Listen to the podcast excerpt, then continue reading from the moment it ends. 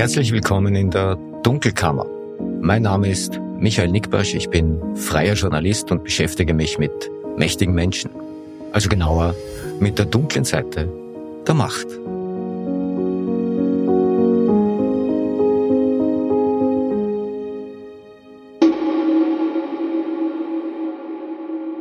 Das ist die 30. Ausgabe der Dunkelkammer und sie erscheint aus gegebenem Anlass ausnahmsweise nicht am Freitag.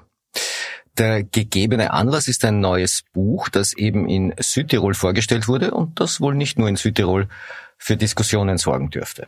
Es geht um die Hintergründe eines Millionengeschäfts mit Covid-Schutzausrüstung, das im Pandemiejahr 2020 auch nach Österreich hineinreichte. Geschrieben haben es die Südtiroler Journalisten Christoph Franceschini und Arthur Oberhofer. Ich habe Christoph Franceschini gemeinsam mit Fabian Schmidt vom Standard dazu interviewt. Das Buch trägt den Titel Das Geschäft mit der Angst, ein Südtiroler Wirtschaftskrimi und erscheint in deutscher Sprache im Verlag Edition Arob. Untertitel Die Fakten und Hintergründe zum Maskenskandal. Womit wir auch schon im Thema wären. Stichwort Covid-Pandemie. Ihr erinnert euch vielleicht noch an Schlagzeilen aus dem Frühjahr 2020, als der Begriff Maskenskandal auch in Österreich die Runde machte.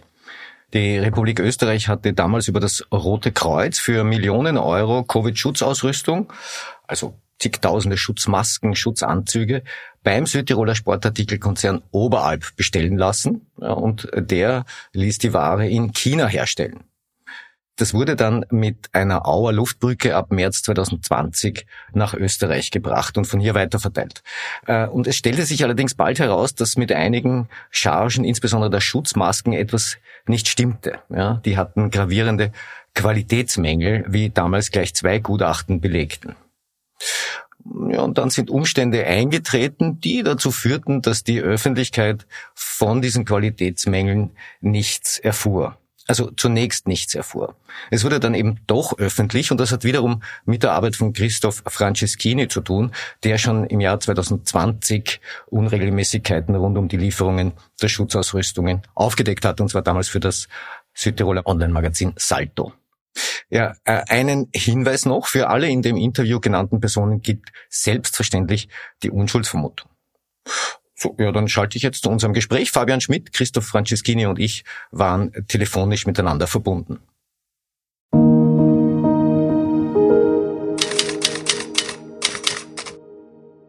Ja, und bei mir in der Dunkelkammer begrüße ich jetzt äh, meine beiden äh, Kollegen. Auf der einen Seite Fabian Schmidt vom Standard. Hallo Fabian. Hallo. Und auf der anderen Seite Christoph Franceschini, einen Südtiroler Investigativjournalisten, der eben ein Buch veröffentlicht mit dem Titel Das Geschäft mit der Angst. Da geht es um die Beschaffung von äh, Covid-Schutzausrüstung, unter anderem Schutzmasken, die auch nach Österreich geliefert wurden. Das Buch hat er gemeinsam mit seinem Kollegen Arthur Oberhofer geschrieben. Hallo Christoph. Hallo Michael. Christoph, ich schlage vor, erzähl doch mal, wie es zu dem Buch kam. Also das Buch ist so entstanden eigentlich äh, Anfang äh, April äh, 2020, mitten in der großen Corona-Welle, mitten im Lockdown, wurde mir von einem sehr, also langjährigen Informanten ein Gutachten des äh, Wiener Amtes für Rüstung und Wehrtechnik zugespielt. Ähm, in diesem Gutachten drei Seiten wurden äh, Masken aus Südtirol getestet und äh, die Tester kamen zum Schluss, dass sie nicht dass man sie nicht einsetzen kann, weil sie einfach so große äh, Qualitätsmängel und Lücken haben. Diese Masken waren aber bereits zu diesem Zeitpunkt in Südtirol in, der, in den Krankenhäusern seit über einer Woche im Einsatz. Und dieses Gutachten ist von der Verantwortlichen sozusagen äh, vertuscht worden. Und ich habe dann angefangen zu recherchieren und habe dann eine Geschichte geschrieben, die dann großen Wirbel gemacht hat, nicht nur in Südtirol, sondern auch in Österreich und darüber hinaus. Und so ist eigentlich dieser Maskenskandal äh, in der Öffentlichkeit losgetreten worden. Und das war die Initialzündung. Und wir, es ist dann eine staatsanwaltschaftliche Ermittlung gestartet und wir haben jetzt äh, sozusagen Auto und Oberhofer und ich zusammen diese Ermittlungsakten auch aufbearbeitet und die ganze Geschichte in einem Buch ähm, veröffentlicht. Ja, die ganze Geschichte beginnt ja eigentlich im März 2020, also ganz am Beginn der Pandemie mit einer Luftbrücke aus China. Ähm, kannst du da mal erzählen, was wurde da geliefert, worum ging es da? Ja, es ist so, also im Zentrum steht ein großer Südtiroler Konzern, die Oberalp. Das ist ein ein ähm, Wiederverkäufer und Hersteller von ähm, Sportartikeln, Sporttextilien, haben mehrere Marken äh, Saleva, Dinafit etc. Wir haben äh, Partner in China, das heißt, äh, die machen dort auf Konzession und auf äh, mit Royalties auch verkaufen und äh, stellen auch her. Und die hatten dann einfach die Idee, ähm, ähm, Artenschutzmasken und Schutzanzüge aus China zu importieren und haben sie dem Südtiroler Sanitätsbetrieb angeboten. Dort war ein ganz, ein, wie überall ein riesiger Mangel und das ist dann eine erste Lieferung Ende März zustande gekommen von äh, ungefähr 9,3 Millionen Euro, im Wert von 9,3 äh, Millionen Euro. Das Problem war, wie bekomme ich diese Masken äh, von China nach Europa. Damals natürlich Lockdown, äh, Flüge eingestellt. Ursprünglich wollte man das mit dem italienischen Zivilschutz aus Rom machen, doch die hatten nicht so viele Maschinen und zwar auch dort alles blockiert. Dann ist die Idee gekommen, natürlich Südtirol, das zehnte Bundesland, das Vaterland Österreich. Ähm, man hat dann sozusagen Österreich angerufen. Das ging über die Schiene des Landeshauptmannes direkt zu Sebastian Kurz, damals Kanzler. Sebastian Kurz hat sofort auf die Verteidigungsminister Claudia Tanner verwiesen. Ähm, Arno Kompatsch, der Landeshauptmann von Südtirol und Claudia Tanner haben zusammen telefoniert. Es ist dann über den Generalsekretär im Verteidigungsministerium Dieter Kandel äh, gegangen und dort hat man dann eine Luftbrücke aufgebaut, Xiamen in China, Wien, mit Auer Passagiermaschinen, wo man auch dann die Sitze ausgebaut hat, damit man mehr laden kann. Und so ist es dann gelaufen, dass ähm, am 24., 25. März die ersten zwei Maschinen in Wien gelandet sind und die erste Ladung gebracht haben. Aber Österreich hat es quasi nicht nur ähm, für die Italiener gemacht, sondern wollte dann natürlich auch etwas davon haben. Es war so, dass es natürlich am Anfang sozusagen eine äh, bruderschaftliche Hilfe zwischen Volksparteien war. Aber dann hat äh, auch durch Oberalp, also der CEO von Oberalp, Christoph Engel, hat gemerkt, er ist da im, im Vorzimmer der Macht in Österreich und hat gemerkt, äh, wir können ein Geschäft machen und äh, es ist, da hat sich dann das österreichische Rote Kreuz dafür interessiert und man hat dann einen Vertrag mit dem österreichischen Roten Kreuz abgeschlossen mit einer Tochtergesellschaft, das, der ähm, ÖRK Einkaufs- und Service GmbH, äh, der, der über 35 Millionen Euro ging. Und das heißt, man hat dann auch Österreich beliefert. Das heißt, es war auch ein gewisser Eigennutz da. Und ähm, auch dort ist es so schief gegangen, wie es in Südtirol schief gegangen ist. Dazu muss man vielleicht festhalten, dass das Rote Kreuz in Österreich einen Vertrag mit der Republik hatte zur Beschaffung von Schutzausrüstung und dass, dass, äh, dass dieser Vorgang im Rahmen dieses Vertrags abgewickelt wurde. Das eigentliche Problem war natürlich so, dass äh, die ähm, Christoph Engel und die Oberhalb dann sozusagen im Vorzimmer der Macht war und mit äh, Österreich ins Geschäft gekommen ist und die, das österreichische Rote Kreuz ähm, einen 35 Millionen Euro Vertrag mit Oberhalb abgeschlossen hat für Masken und Schutzkleidung. Und dann äh, gab es zwei Gutachten, eines der DK in Essen und eines des Amts für Rüstung und Wehrtechnik in Wien, die das eine vom Wirtschaftsministerium, das andere vom Verteidigungsministerium in Auftrag gegeben worden sind. Das erste Gutachten in Essen, bevor man den Vertrag abgeschlossen hat, äh, ist zum Schluss gekommen, dass man die Masken nicht testen kann, weil die Lücken in den Wangen einfach zu groß sind um den ganzen Deal zu retten, hat äh, Christoph Engel, das ist der CEO von Oberalp, äh, zusammen mit äh, Dieter Kandlofer aus baldowert, dass man das, dass man die Masken nochmal im Amt für Rüstung und Wehrtechnik ähm, testen soll. Äh, und das hat man gemacht am 29. März 2020. Und das ist dann äh, noch schlechter ausgegangen. Und äh, dann hat man äh, zwischen Engel, und, äh, Engel und Kandelhofer vereinbart, dass das Gutachten in Österreich unter Verschluss bleibt und auch in Südtirol. Und äh, man hat alles getan, damit die Öffentlichkeit nicht mitbekommt und vor allem die Sanitätsbediensteten nicht mitbekommen, dass mit diesen Masken etwas nicht stimmt. Und das war der Grund für mich, warum ich die Geschichte schreiben musste und veröffentlichen musste. Aber das heißt, festgehalten, man hat gewusst, dass diese Masken nicht für den Einsatz in der Pandemie geeignet sind, aber trotzdem hat man sie dann quasi weitergeschickt und man hat auch den Vertrag mit Oberalp unterzeichnet. Das war ja dann auch erst später. Also all das hat man gemacht, obwohl diese Gutachten schon vorgelegen sind. Also für äh, Südtirol war es so, dass das, Gut, das Gutachten am 29. März ähm, übermittelt worden ist. Christoph Engel hat das Gutachten an den Generaldirektor des Südtiroler Sanitätsbetriebes, Florian Zerzer, geschickt. Das Problem war, äh, es ist an seine Dienstadresse gegangen, damals im Lockdown, äh, einem Sonntag. Seiner Sekretärin, einer seiner drei Sekretärinnen hat sofort gemerkt, hier stimmt was nicht und hat dieses Mail ähm, an einen Verwaltungsdirektor weitergeschickt, der dann gesagt hat, schicke es an die ganzen Direktoren der Krankenhäuser. Das war das große Problem. Damit ist es zu einem größeren Verteilerkreis gekommen was dann der Generaldirektor sofort hat versucht zu korrigieren und hat alle angerufen und gesagt, sie müssen dieses, diese E-Mail löschen. Und das war eben die Vertuschungsaktion in Südtirol. In Österreich hat man ähm, hat das Verteidigungsministerium äh, das österreichische Rote Kreuz nicht informiert über dieses Gutachten des äh, Amts für Rüstung und Wehrtechnik. Das heißt, die haben einen guten Glauben gekauft. Als ich dann äh, dieses Gutachten veröffentlicht habe, das war ungefähr eine Woche später, am 6. April 2020, haben die natürlich blöd aus der Wäsche geschaut. Und es ist zu einem natürlich intensiven Telefonverkehr und Mailverkehr zwischen Bozen und Wien gekommen. Man hat irgendwie versucht, das zu korrigieren. Ich glaube, damals die Entscheidung zu kaufen ist auf höchster politischer Ebene äh, gefasst worden und im Buch gibt es auch abgehörte Telefongespräche und Mails, wo gesagt wird, äh, das Bundeskanzleramt hat angeordnet. Mit äh, welchen Unterlagen hast du für dieses Buch gearbeitet? Also ähm, der Start natürlich waren diese ähm, Gutachten des Whistleblowers. Ich habe den Skandal damals also auf, auf unserem Online-Portal Salto aufgedeckt und danach hat es eine Ermittlung äh, der, der, der Staatsanwaltschaft gegeben äh, von einer Karabinieri-Sondereinheit äh, NAS, das ist eine Art Gesundheitspolizei, könnte man sagen. Ähm, und ähm, es hat dann auch in Österreich äh, Rechtshilfeansuchen gegeben, Ermittlungen der Wirtschafts- und Korruptionsstaatsanwaltschaft, der Finanzprokuratur, aber auch in Deutschland ermitteln inzwischen fünf Staatsanwaltschaften im Rechtshilfeansuchen und äh, uns sind äh, die gesamten Gerichtsakten äh, liegen vor. Wir haben daraus geschöpft und auch natürlich auch eigene Recherchen. Das heißt, es ist ein Buch, das nicht, das auf Dokumente beruht, das auf Gerichtsakten beruht, das auf Abhörungen beruht, das auf äh, ähm, sichergestellten E-Mail-Verkehr und Dokumenten beruht.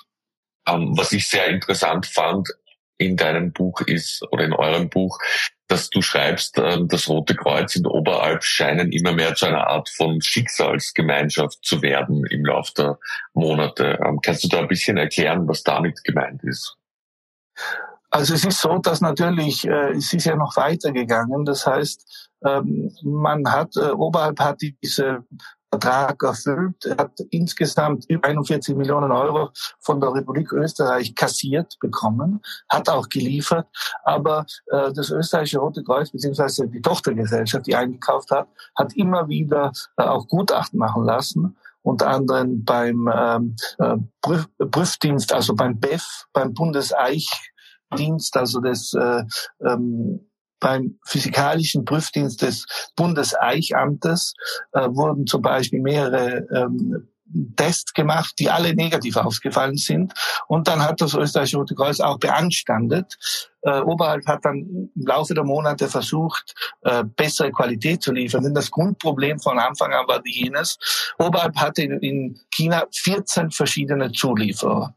Und das waren Zulieferer, die ursprünglich zum Beispiel Sportschuhe gemacht haben, oder Einlagen für Sportschuhe, die dann in der Corona-Zeit umgestellt haben auf Masken und Schutzkleidung. Also dort hat einfach auch die Technik, die Expertise gefehlt und die Qualitätsunterschiede waren enorm. Und das heißt, das österreichische Rote hat irgendwann einmal eine Charge, eine Produktionslinie entdeckt, die für sie gut gegangen ist und Oberwald hat dann versucht, diese äh, Qualität zu halten, was nicht gelungen ist. Und äh, es gab mehrere Nachlieferungen, mehrere Lieferungen, die das Rote Kreuz abgelehnt hat.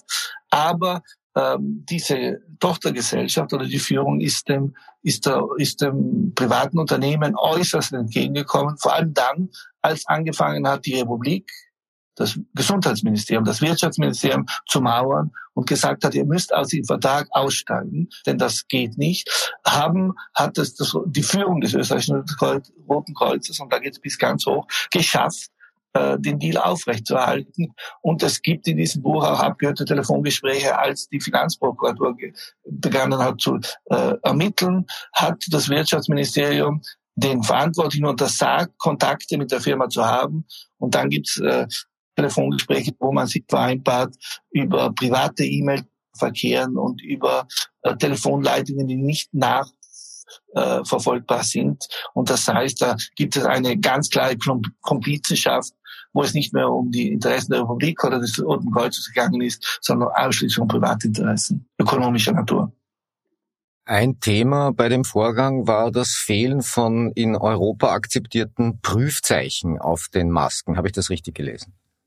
Also es äh, fast schon, äh, wie sagt man, ein, ein schlechter Witz. Also es war natürlich klar, in allen Verträgen steht, dass die Schutzanzüge und die Masken CE zertifiziert sein müssen.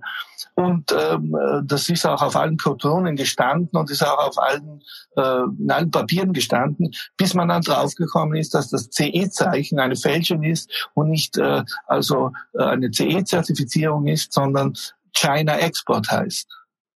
Und wir bewegen uns also, das ist wirklich ein schlechter Witz, aber das ist so, sie waren nicht zertifiziert. Einer der Gründe, ähm, warum also sie dann in Italien nicht zugelassen worden sind. In Österreich ist es ganz interessant, dieser 34 oder 35 Millionen Vertrag mit Oberalp wurde dreimal abgeändert. Am Anfang stand, stand C zertifiziert, dann äh, stand CE äh, Certification Bending also äh, wird äh, noch erwartet. Und am Ende war von der äh, CE-Zertifizierung nichts mehr, nichts mehr zu lesen, sondern es stand ein anderer Standard drinnen.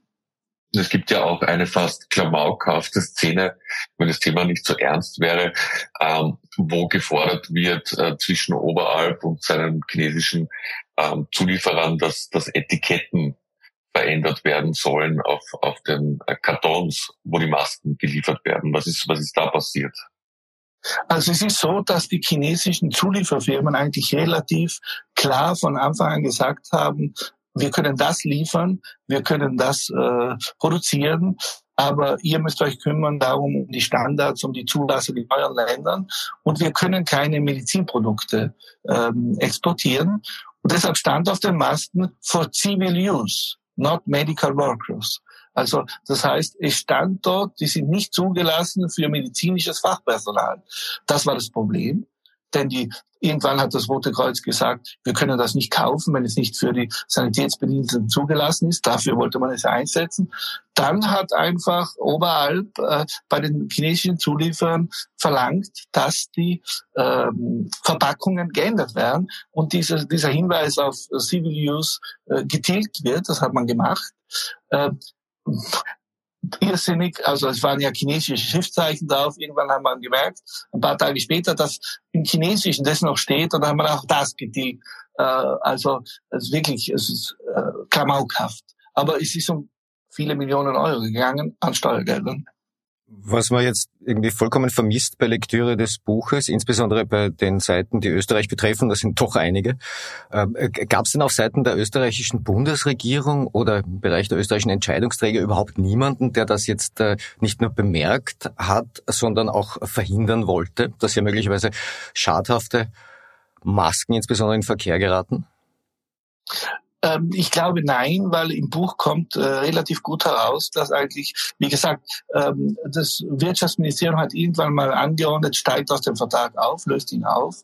Dann hat es eine große Runde im Wirtschaftsministerium gegeben, äh, bei der auch Oberalp anwesend war. Und ähm, man hat dort äh, mehr gefürchtet, dass diese Sache an die Öffentlichkeit schwappt. Also äh, der, der Geschäftsführer dieser Tochtergesellschaft, Andreas Fuhrmann, sagt immer wieder, sie haben Angst, dass da ein Skandal rauskommt und die Politik hat, die Politik hat am meisten Angst davor, dass diese Sachen an Tages, ans Tageslicht, an die Öffentlichkeit kommen. Deshalb können wir einen anderen Weg gehen und wollten das einfach, glaube ich, einvernehmlich und vor allem leise beilegen. Also man hat Angst gehabt, dass das an, ans, ans, an die Öffentlichkeit kommt. Und das war natürlich sehr gut für die Firma. Und das hat, war natürlich auch der Hauptmovent sozusagen, diese, ähm, diese Geschichte in der, sozusagen in der Dunkelkammer zu lassen. Ähm, es äh, hat dann eben äh, zum Glück, irgendwann hat sich die Finanz, die österreichische Finanzprokuratur eingeschalten und auch die Wirtschafts- und Korruptionsstaatsanwaltschaft, auch weil nach einem Zuruf aus Innsbruck dort haben im Herbst 2020 ähm, ein, die Innsbrucker Sozialbetriebe noch einmal diese Masken testen lassen und da ist rausgekommen, dass sie absolut nicht äh, einsetzbar, einsetzbar sind. Und ähm, die Tiroler Landesrätin hat dann im Gesundheitsministerium protestiert und das war dann der offizielle Beginn wirklich der Ermittlungen, die, glaube ich, heute noch anlaufen oder noch, noch immer laufen in Österreich. Aber, aber man muss sagen, dass da Billionen von Masken schon im, im Umlauf waren. Also in Tirol in Alters- und Pflegeheimen. Man hat dann in ganz Österreich quasi gesucht nach, nach diesen Masken. Also inwiefern siehst du da ein, ein politisches Versagen auch in all dem? Ich glaube, das politische Versagen ist absolut da, denn es hat wirklich Anzeichen von Anfang an gegeben. Ich glaube, wenn ein ähm, ein militärisches Forschungsinstitut ähm, ein Gutachten mit drei Seiten äh, macht, das ganz klar selbst für den Leiden ähm, ersichtlich sagt, diese Masken dürfen nicht eingesetzt werden. Und man ist in der Schublade verschwinden lässt, dann glaube ich, äh, an der höchsten Stelle des Verteidigungsministeriums, Generalsekretär, mit, äh, mit äh, wo von Anfang an eine große Runde immer eingeweiht war in diese Geschichte, ähm, dann glaube ich, ist ein, sicher eine, äh, ein politischer Wille da, das äh, hinunterzukochen und zu vertuschen. Man muss natürlich auch sagen, wir waren damals in einer wirklichen Krisensituation und äh, niemand wusste, wie es weitergeht, aber man hat ganz sicher fahrlässig gehandelt. Und hier, glaube ich, einfach war die politische Schiene Südtiroler Volkspartei, Österreichische Volkspartei, äh, Südtirol, Vaterland Österreich einfach wichtiger, denn man hat ja eine riesige, man hat ja in Südtirol eine riesige politische Show abgezogen nicht? Also äh, Kanzler Kurz, der sozusagen den, den geknechteten Brüdern im Süden hilft. Und das war natürlich ein wunderbares politisches Narrativ, äh, für gewisse politische Kreise. Jetzt hast du schon von intensiven Ermittlungen ähm, gesprochen, aber deines Wissens nach ähm, von, äh, von der Politik, von der damals ähm, damaligen Bundesregierung gegen diese Mitarbeiter, Minister, Spitzenbeamte wird nicht ermittelt, deines Wissens nach, oder? Nein, meines Wissens nicht. Es wurden äh, verschiedene ähm, Spitzenbeamte, wie zum Beispiel der Generals, ex, ehemalige Generalsekretär im Verteidigungsministerium, Dieter Kandelhofer, äh, äh, polizeilich verhört, auch im Rechtshilfeansuchen mit äh, im Beisein italienischer Ermittler. Es wurden alle Beteiligten äh, angehört als Zeugen.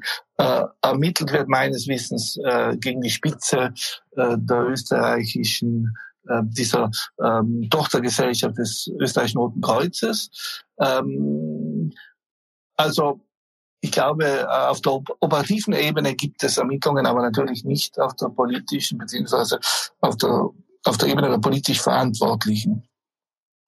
In Südtirol gab es dazu einen Untersuchungsausschuss. Was ist dabei herausgekommen? Also das ist ein großes Kapitel in diesem Buch. Äh, es gab einen Untersuchungsausschuss des Landtages, der alle Beteiligten angehört hat.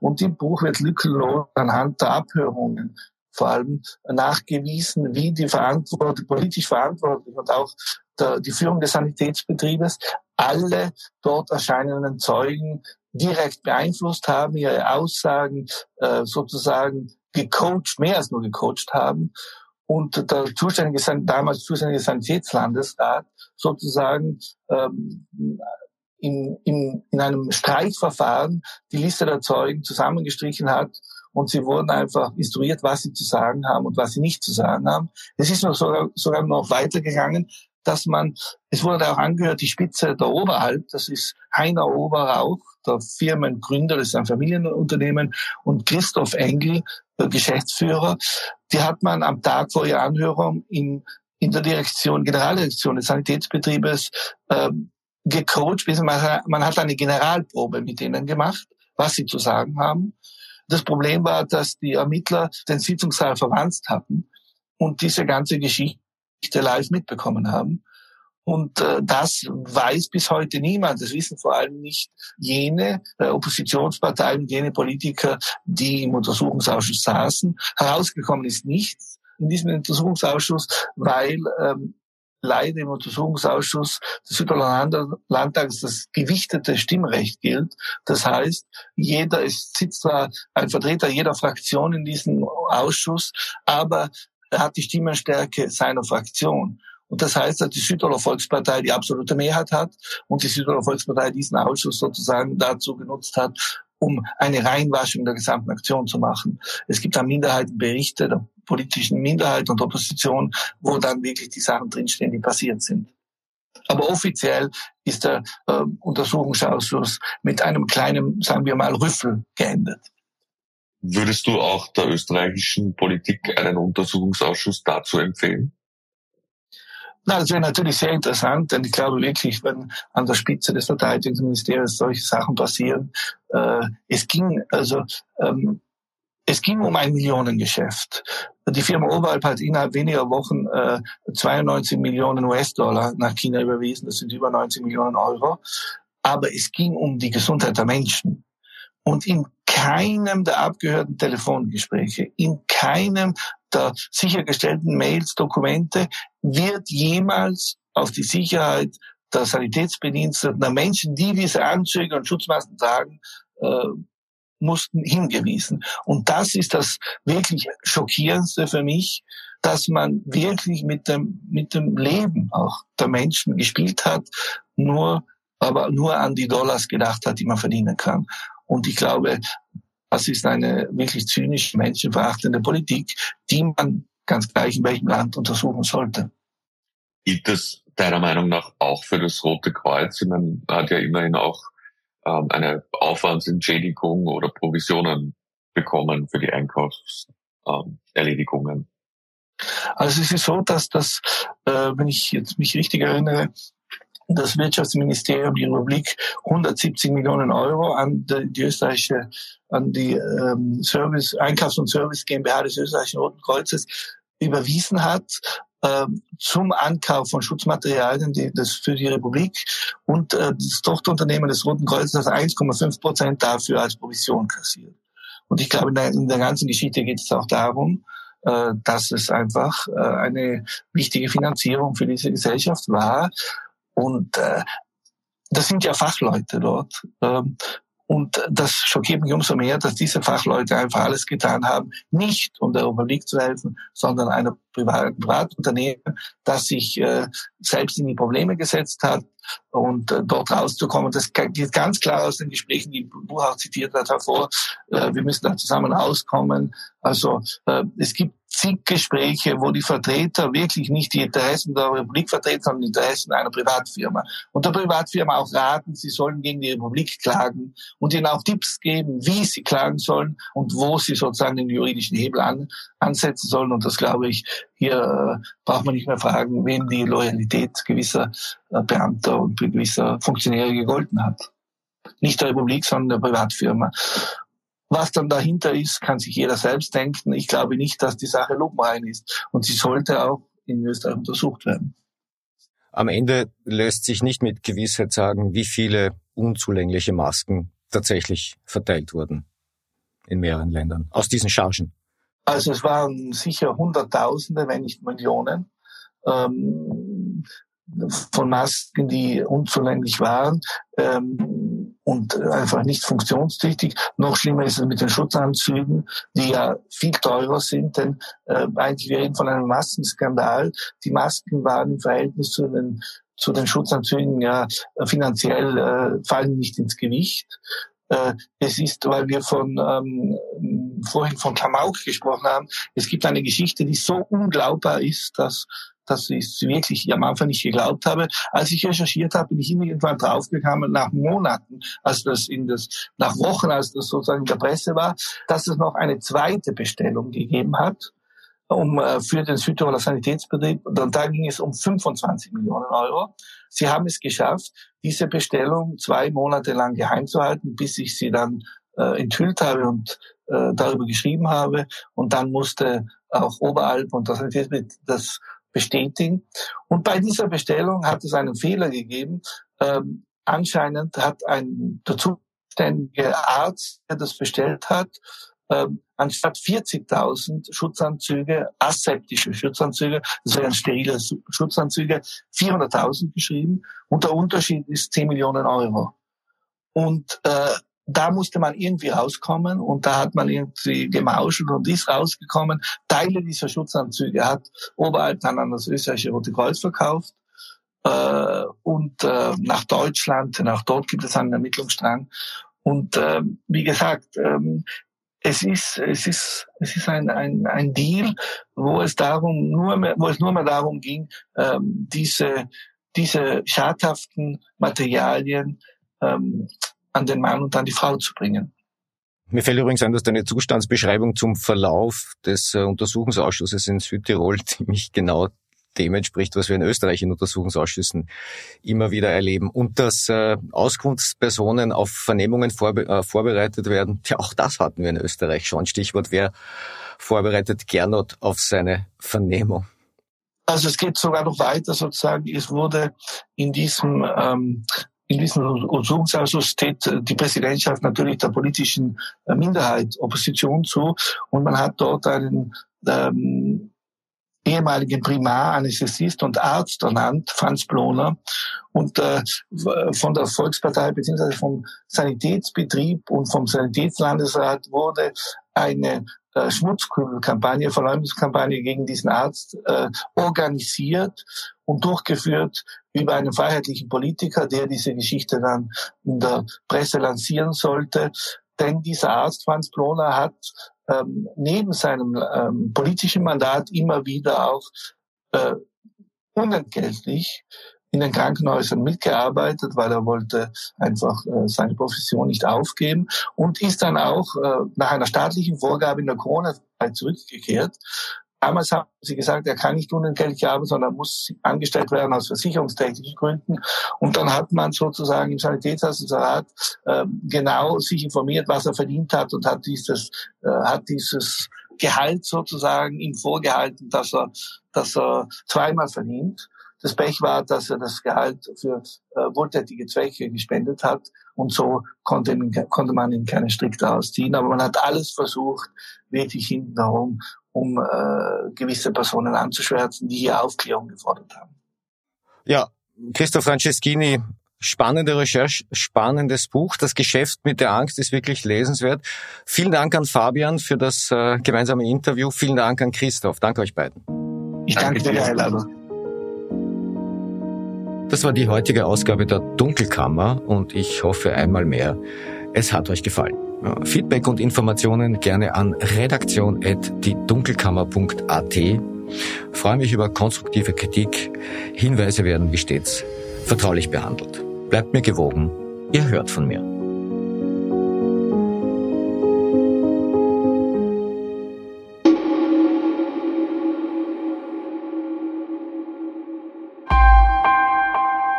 Missing Link